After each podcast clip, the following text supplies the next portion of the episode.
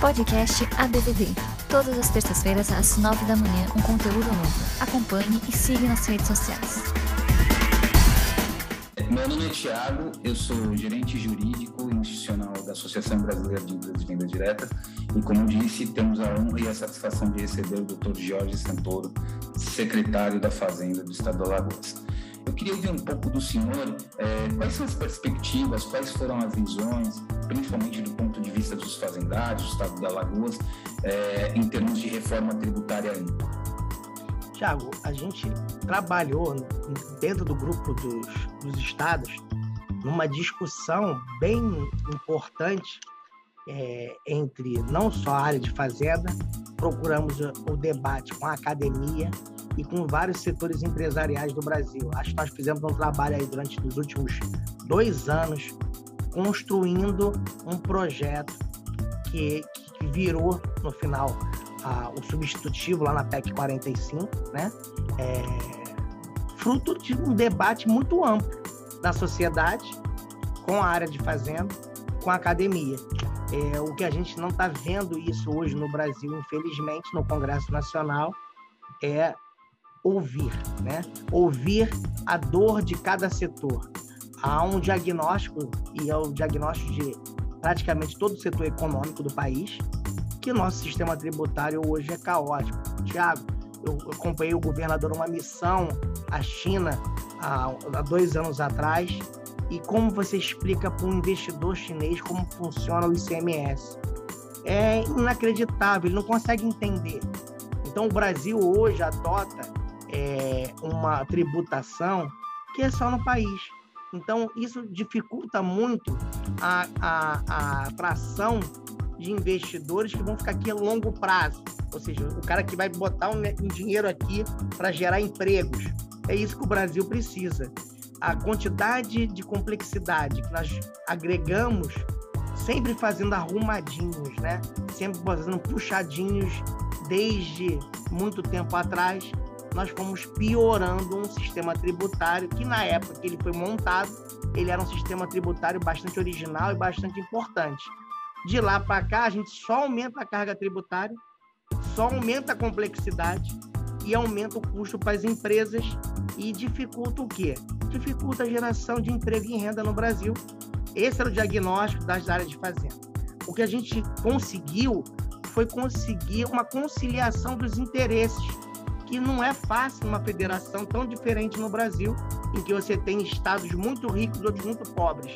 Mas você conseguiu um projeto, uma proposta que ainda precisava ser muito melhorada, Thiago. A gente precisava caminhar um projeto de reforma de um tributo totalmente digital, em que os créditos fossem totalmente financeiros e que a gente utilizasse o nosso sistema financeiro, que é moderno, para participar do projeto. A gente discutiu isso de forma separada nas discussões principais. É, no grupo do, do, da, dos secretários de Fazenda e no grupo da academia que participou com a gente, a gente separou alguns grupos. Eu participei da coordenação do grupo que discutiu a questão mais da operação dessa, desse projeto. E a gente envolveu o Pix, ia ser tudo digital, tudo eletrônico, pouquíssimas obrigações acessórias, nenhuma praticamente tudo via sistema bancário, a gente estaria dando um salto gigantesco para colocar o Brasil num sistema tributário moderno, avançado, com pouco impacto econômico, ou seja, a gente estaria trazendo a tributação para um efeito neutro né, em relação aos custos empresariais, o que seria fundamental para o país isso.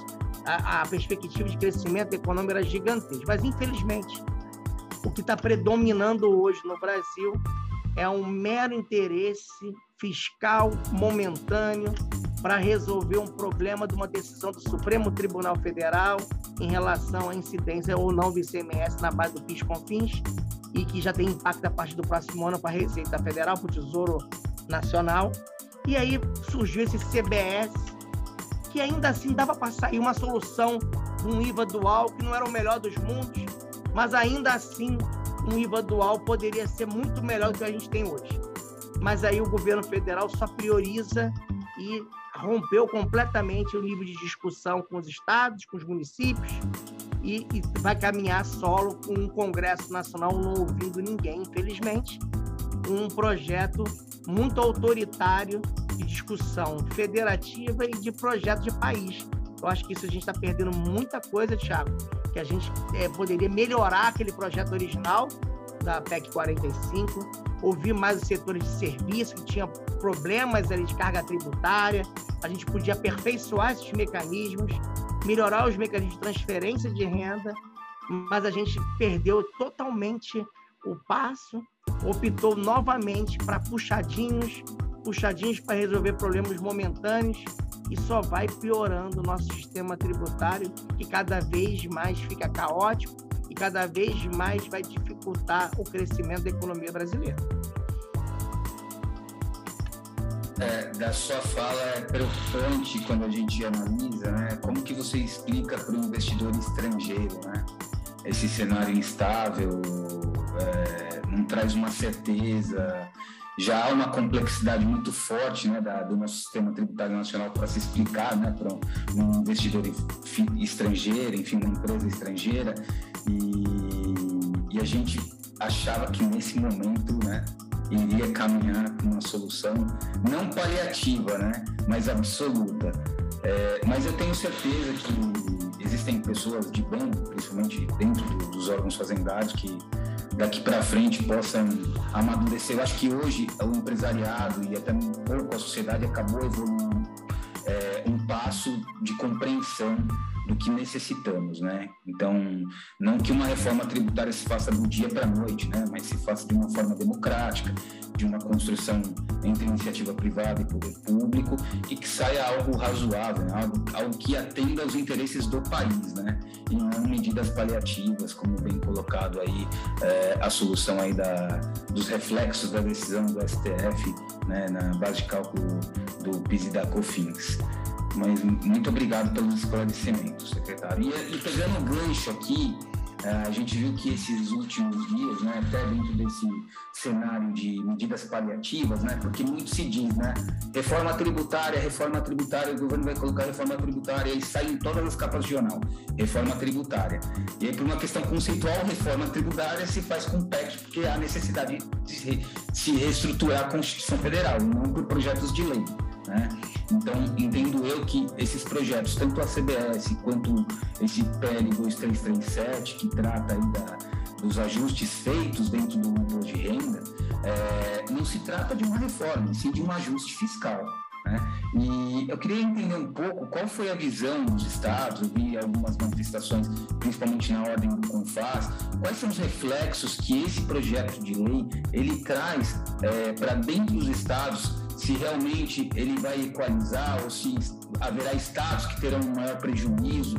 Queria entender um pouco do senhor quais são os reflexos desse, se caso esse projeto de lei seja aprovado, como anunciado aí nesses dias pelo Congresso Nacional, que vai ser pautado e votado. Tiago, é, é, é, muito interessante essa tua colocação. Esse assunto é muito importante porque o, o governo e o Congresso, algumas lideranças do Congresso, acho que eu já colocar assim, tem colocado ser um projeto de reforma do imposto de renda. Né? Na verdade, nós estamos fazendo um projeto que é um conjunto de pequenos arrumadinhos, mais uma vez, né? É, visando atender a grupos de pressão e visando atender, atender as eleições do ano que vem.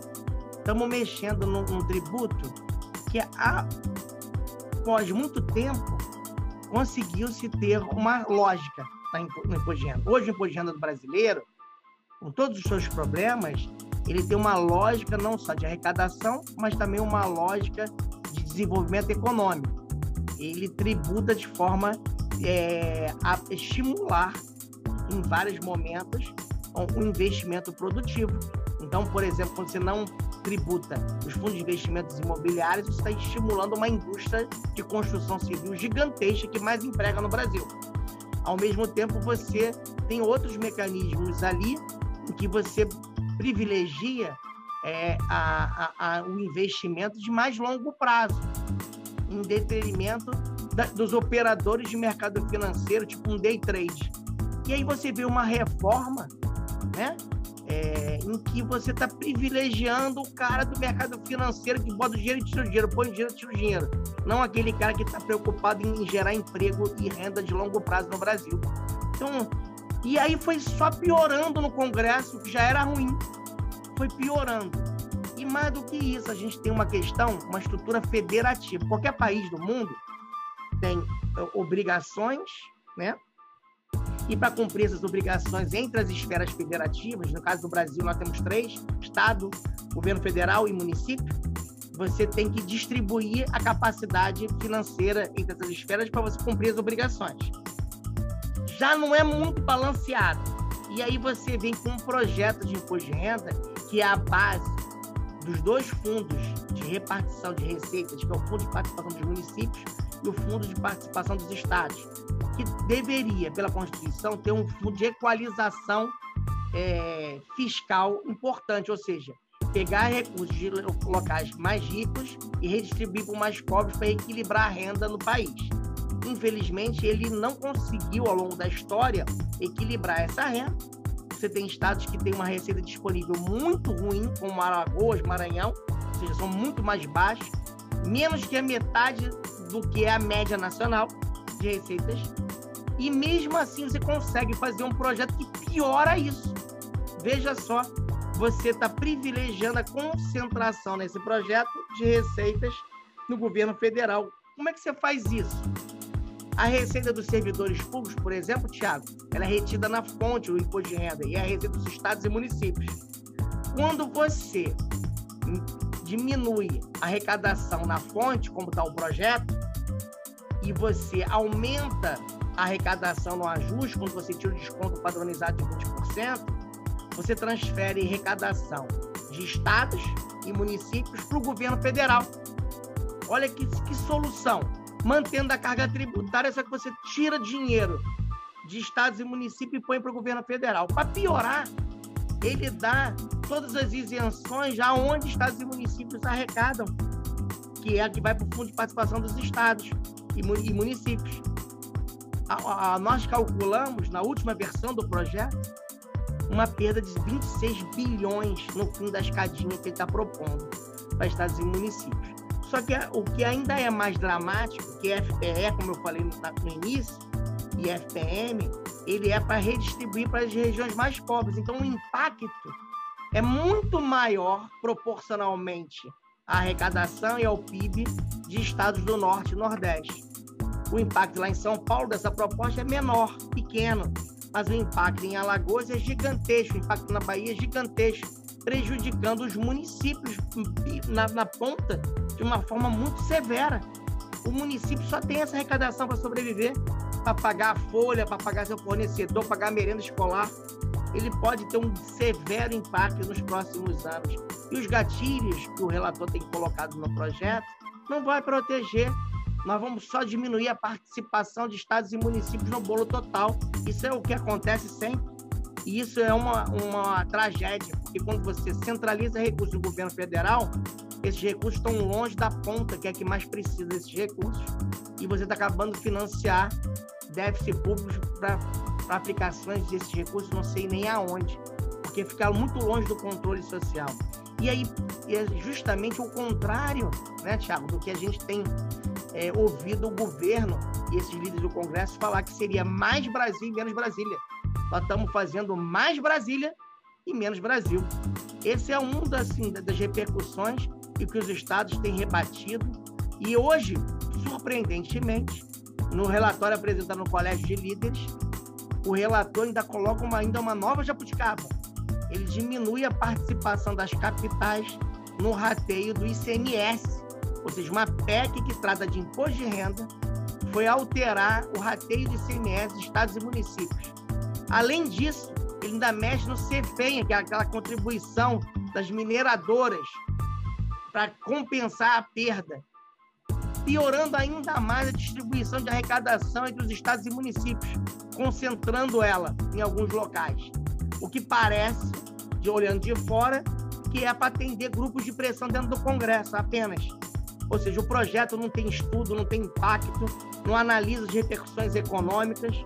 ele provavelmente vai gerar mais problemas, mais conflitos no Supremo, mais conflitos jurídicos e mais problemas para as empresas e para os empreendedores que está lá na ponta, o empreendedor que quer fazer sua venda né, da sua mercadoria, vai mudar toda a tributação novamente.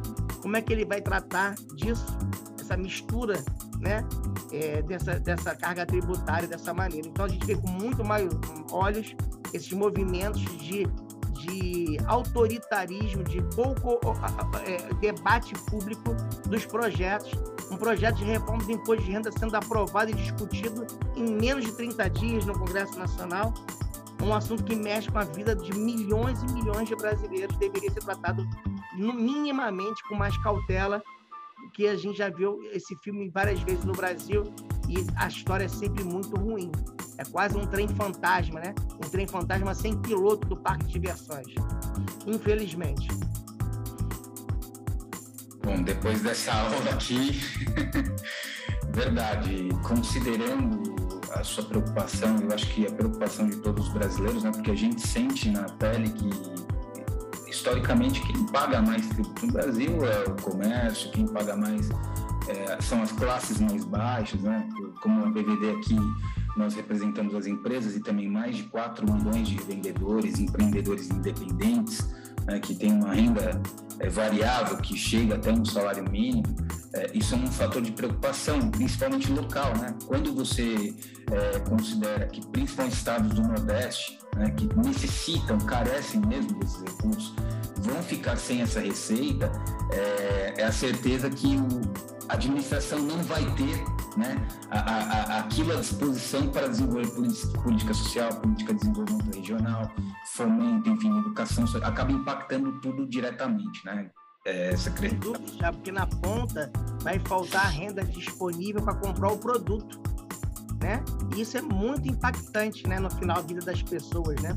A gente tem que ter tributação afeta diretamente a vida das pessoas mais interessante, só para a gente concluir esse ponto, que está muito interessante por sinal, é, eu vi que o Concefaz ele faz uma ressalva, né? Olha, você poderia fazer essa política, né? É, popular, assim bem dizendo, né? Se está sendo circulado aí nas mídias, né? Que esse projeto é um projeto de, de veia mais popular. É, ao invés de mexer no imposto que acaba acarretando diretamente nas receitas que são repartidas aos estados, mexe em algo que seja vinculado totalmente à União, que seja contribuições, como no caso da contribuição social sobre o líquido. Né? É, eu achei muito interessante essa ponderação feita por, pelo Confaz. Né? Olha, ao invés de mexer no imposto de renda, mexe aqui, porque isso aqui é uma receita totalmente vinculada à União, e aí sim você faz sua política populista. Né? Enfim, muito obrigado, secretário, é, pelas ponderações. Eu vou passar aqui por um assunto já de seara de CMS, que é um não só para o setor, mas que é, talvez para todo o empresariado brasileiro seja um, um, assunto de interesse, talvez nesse momento, né? A gente sabe que é, durante anos aí teve um trave, né, sobre a constitucionalidade ou não de um dispositivo dentro da Lei Candir, que é a Lei Geral do ICMS, se realmente o ICMS deveria incidir ou não nas transferências entre interestaduais feitas entre estabelecimentos do mesmo contribuinte. E recentemente, posterior até uma súmula baixada pelo Superior Tribunal de Justiça, né, 166, o STF acabou convalidando aí o entendimento há incidência é, nessas operações feitas pelo mesmo empresário, né? Se empresário tem um estabelecimento aqui em São Paulo e um locado em Minas Gerais, ele faz a transferência, não haveria ali o fator jurídico, né, a circulação jurídica da mercadoria e logo em si não incidiria o ICMS. É, mas também é que tanto por parte da, do fisco e dos, do empresariado ficou muitas dúvidas em relação ao julgado. É, questões como créditos acumulados, é, o, os reflexos dos benefícios fiscais, o conceito de, de autonomia dos estabelecimentos. E, e, eu gostaria de entender um pouco qual o entendimento do senhor é, em, em, função é, desse julgado do STF. Tiago, esse assunto é um assunto muito relevante e ele retrata o nosso problema do ICMS no país. O ICMS ele deveria ter sido focado apenas o fato gerador no destino, ou seja, onde é consumido o bem. E quando você coloca origem e destino, cada um rateando a carga tributária, você gera uma, uma complexidade enorme para o sistema tributário e gera esses problemas e discussões que não se acabam nunca. Então, o Supremo, ao tomar a decisão, ele não deixou claro é, as repercussões e os momentos de corte dessa decisão. Ou seja, ainda está lá em barros de declaração, acho que vai demorar um pouco. Esse assunto está em debate dentro do Concefaz, está em debate dentro do grupo técnico que trata desse assunto, e a gente está discutindo profundamente esse assunto. E nessa discussão profunda desse assunto, a gente está planejando fazer um convênio, né, para tentar dirimir esses tipos de problema. Ou seja, mas a gente só vai fechar esse, essa redação quando sair a decisão final do, do, do, Supremo em relação às repercussões, né, a linha de corte. E eu vou colocar alguns problemas que a gente vê de cara, né? É, a não tributação da transferência implica em repercussão de quem vai ficar com o crédito, Thiago. O crédito da operação, né? Ela não é, é tributada, mas houve uma venda em algum momento para algum estabelecimento. Se é de um estado para o outro, uma indústria vendendo para um CD, né? Então, esse CD e esse CD depois repassa para um outro estabelecimento com o mesmo CNPJ, né? No mesmo é a decisão, é o caso. Ele troca de estoque. Na verdade, o Supremo tem que entender que o estoque é um só da empresa né? Mas a repercussão da receita tributária é, muda conforme a, o, o, o, o, local, né? Então, se eu, se eu não regular isso muito bem, no final a decisão pode prejudicar, não vai diminuir a carga tributária para a empresa, ela vai tornar um lugar com créditos acumulados e o outro com a tributação mais baixa. Então, como é que você vai depois equalizar isso, né? Porque se eu der a carga do crédito para onde eu dei entrada na primeira vez na mercadoria e depois eu transferi, e lá a tributação vai ser só lá no final, o crédito ficando aqui é ruim. Ah, mas então eu vou estornar o crédito. E aí você vai aproveitar lá no destino. Então, esse mecanismo a decisão do Supremo não deixou claro, né? Então, ela gera muito mais dúvida nesse momento que qualquer coisa. Para isso, a gente, para evitar, eu acho que a gente vai ter que colocar um, um convênio para regular essa situação. É, eu acho que a gente vai ter que deliberar isso com, com o setor produtivo para evitar litígios novos. Né? Eu acho que vai ter que ter um, um, um projeto em que a gente debata com os setores produtivos, para a gente fazer, chegar a um consenso do qual é o melhor mecanismo para atender a decisão do Supremo e evitar nova judicialização. Agora, isso tudo seria evitado se a gente jogasse tudo para o destino, se a gente aprovasse uma PEC 45, por exemplo, ou um outro projeto qualquer, de IVA dual, IVA, né? A gente tem que passar essa discussão para frente, Thiago. Eu acho que é, é, o sistema tributário do jeito que está, com esses arrumadinhos, com esses problemas históricos, só geram mais insegurança para o empreendedor lá na ponta, né? e isso é muito ruim. É, um fator que agrega problemas aí é substituição tributária. No meio dessa decisão aí disso, do MVA, como é que você vai recalcular o MVA dessa, dessa mercadoria, né? Segundo problema, a gente tem benefícios fiscais e tributários na maioria das unidades da federação, e cada um é de um jeito, né? E aí a entrada de um benefício, é, é, é num estabelecimento que tem um benefício XPTO, só que a venda é por outro benefício de outra maneira. Como é que funciona? Qual que você vai usar? É uma dúvida. E para complicar ainda mais, a lei complementar 160, ela, ela, ela estabelece o fim dos benefícios comerciais do ano que vem. E aí, o Congresso está lá tramitando com um projeto que joga para talvez 15 anos, para o mesmo prazo da benefício da indústria. No final, como é que você vai tratar disso? Se o ano que vem acabar o benefício, como é que vai tratar? Se tiver benefício, cada um de uma região, cada um estado tem um benefício diferente. São muitas dúvidas, eu fico me colocando na posição do empresário, como é que ele vai propor investir num negócio comercial no meio dessa confusão tributária que nós estamos vivendo no Brasil. É, é essa insegurança jurídica e por isso a gente vem defendendo amplamente a reforma tributária ampla, para a gente poder começar. É, se não é aquele projeto que, que os estados apresentaram, vamos colocar outro projeto, vamos discutir outro com a sociedade, mas é, a gente não pode continuar no Brasil com uma situação que nós estamos vivendo hoje, com os piores indicadores de complexidade tributária do, do mundo. Com certeza. Eu acho que essa decisão ela traz reflexos, bem, como bem o senhor colocou. Né? A gente aqui fica um pouco preocupado como que isso vai ser operacionalizado em termos de ICMS-ST, né? porque não é uma coisa tão simples. Né? A instituição tributária, por mais que seja um mecanismo é, eficiente de arrecadação, ela tem suas complexidades, né? um universo à parte dentro do sistema tributário nacional é, gera-se insegurança né, jurídica, é, não se gera justiça é, fiscal e muito menos eficiência por parte da administração. Né? Cria uma complexidade para a eficiência tributária e uma bola de neve. Então, eu acho que boa parte da fala do senhor, acredito também, nós acreditamos aqui enquanto a BBB, que o caminho seria uma reforma ampla, sem dúvida, sem dúvida. Seria, o, acho que, a melhor forma de se resolver esses problemas, né? Vamos aguardar, né, para ver quais serão as cenas dos próximos capítulos e torcemos para que o país, que haja consenso entre os liderantes, as lideranças, né, os governantes, para que a gente possa evoluir nesse ponto.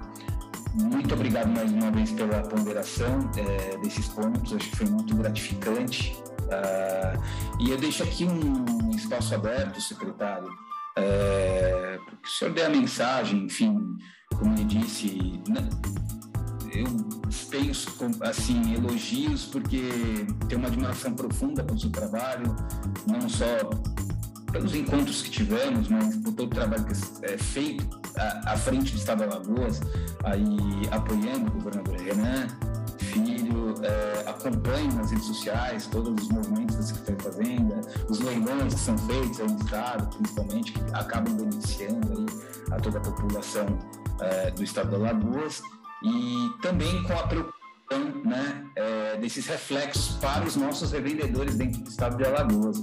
Então eu deixo aqui um espaço aberto, aqui fica livre para o senhor dar mensagem, enfim, de perspectiva para frente, futuro, é, para esses empreendedores, para essas empresas que acreditam no trabalho da Secretaria de Fazenda do Estado de Alagoas. Olha, eu queria agradecer você, antes de tudo, da Associação Brasileira de Empresas Diretas, eu tenho uma admiração muito especial pelo seu trabalho, Tiago, como você colocou. Eu, eu gosto muito da sua postura técnica, ética, muito importante no setor. E a associação, acho que ela tem um papel muito importante. É um grupo de empreendedores gigantesco nesse país, um país de pessoas que sonham com um futuro melhor e que a gente tem que dar muito valor a cada um desses empreendedores que todo dia estão lá botando, buscando sustentar sua família e, essas empresas que permitem isso, que criaram esse modelo de negócio tão vencedor, permite uma renda para essas famílias muito relevante e que aqui em Alagoas a gente tem um grupo muito grande desses, desses empreendedores e o Estado tem nos últimos anos, como você colocou, a gente procurado simplificar a vida desses empreendedores e investindo em, em, em, em mecanismos de melhorar a logística do Estado, para diminuir custos das pessoas, e gerar um, um ambiente é, econômico saudável para atrair empreendedores, para atrair investidores. Isso, graças a Deus, a gente está vendo um retorno muito grande de empresas se estabelecendo aqui no estado, da sua associação, inclusive, fazendo negócio aqui para Alagoas, porque eu acredito que a gente vai ter um, um cenário, não só em Alagoas, mas todo o Nordeste nos próximos anos, de um bom crescimento econômico, acima da média nacional a gente está vendo aí é, é, esses investimentos darem frutos, são investimentos que você trabalha, leva sete, oito anos para o empresário colocar o negócio, a coisa começar a andar. E a gente fez esse trabalho lá atrás, um trabalho de formiguinha, vem dando resultados agora. Alagoas virou um destino importante no setor turístico, virou um destino importante para setor de logística e distribuição de mercadorias para todo o Nordeste, para o Norte do Brasil. Eu acredito que a gente vai ter uma perspectiva muito boa nos próximos anos, mesmo não tendo uma reforma nesse momento. Eu acredito que essa reforma vai sair, a sociedade clama por isso. Eu acho que a gente vai ter mudanças importantes no Brasil e eu acho que a, a, as pessoas que estão sonhando com esse futuro, que trabalham todo dia, elas têm que ficar animadas que a gente vai ter um caminho. O Brasil é um país resiliente e que a gente vai estar tá buscando é, esses, esses projetos novos e que possam trazer uma melhora da vida da população. Tiago, obrigado pelo espaço. É uma satisfação poder estar aqui com você. Sempre que você precisava de bater um papo sobre, então, estamos à disposição. Muito obrigado, principalmente pela aula. Né? É, é uma satisfação enorme para a BVD e aqui eu deixo os cumprimentos não só os meus, né, mas de todas as nossas empresas que muito contribuem aqui para a nossa sociedade brasileira há anos. Né? O setor de venda direta ele quase secular já. É, em nome da nossa presidente Adriana Cóluca e tenho certeza que esse material que vai ser disponibilizado aqui nas redes sociais da é, desenvolvido aqui pela BVD vai ser de, de grande valia para aqueles que queiram entender, porque eu acho que foi muito claro que foi colocado aqui pelo senhor e sinta-se abraçado pelo setor e as portas estarão sempre abertas aqui para a Secretaria da Fazenda do Estado de Alagoas e principalmente para o senhor. Tá? Muito obrigado mesmo. Muito obrigado. Um grande abraço, Thiago. Uma boa tchau. semana aí para vocês e todos vocês. Até logo. Tchau, tchau. tchau, tchau. Podcast ADVD. Todas as terças-feiras, às nove da manhã, um conteúdo novo. Acompanhe e siga nas redes sociais.